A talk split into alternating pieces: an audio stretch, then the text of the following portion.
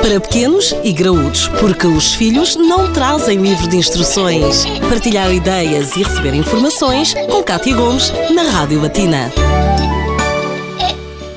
e muito uh, sob influência dos mídias, parece que passamos a ter medo de sonhar. Não deixe que isso aconteça. Na edição de hoje do Pequenos e Graúdos, contamos com a ajuda da psicóloga, doutora Marta Pimenta de Brito. Olá, doutora Marta, bem-vinda a mais um Pequenos e Graúdos. Hoje falamos da importância de incentivar a família e cada um dos seus membros a conquistar os seus sonhos, não é assim? Exatamente. Parece que cada vez mais encontro em contexto consultório pessoas que têm dificuldades em exprimir os seus sonhos, como se tivessem perdido a capacidade de sonhar. Não sei se talvez seja pelo discurso que recebem pela televisão, eh, nomeadamente no que se refere à economia, que os seus sonhos são mortos ali à partida. E podemos estar a falar de uma mãe, de um pai, de um filho ou mesmo dos avós.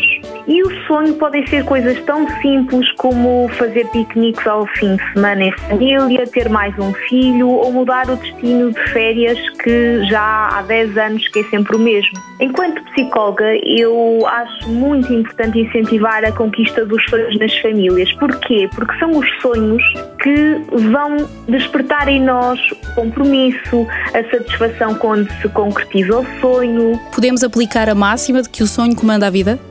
Exatamente, e aqui nós podemos, temos uma série de questões a trabalhar quando estamos a falar de sonhos, porque há o planeamento, há depois a monitorização, há a revisão sistemática dos sonhos, há a integração dos sonhos de cada um na, na mesma família, portanto há todo um trabalho que pode ser feito para a harmonia familiar através dos sonhos. Falámos de incentivo ao sonho. Sonhar ainda não se paga imposto para tal e é muito importante que o faça. Não tenha receio, sonhe o mais alto que possa.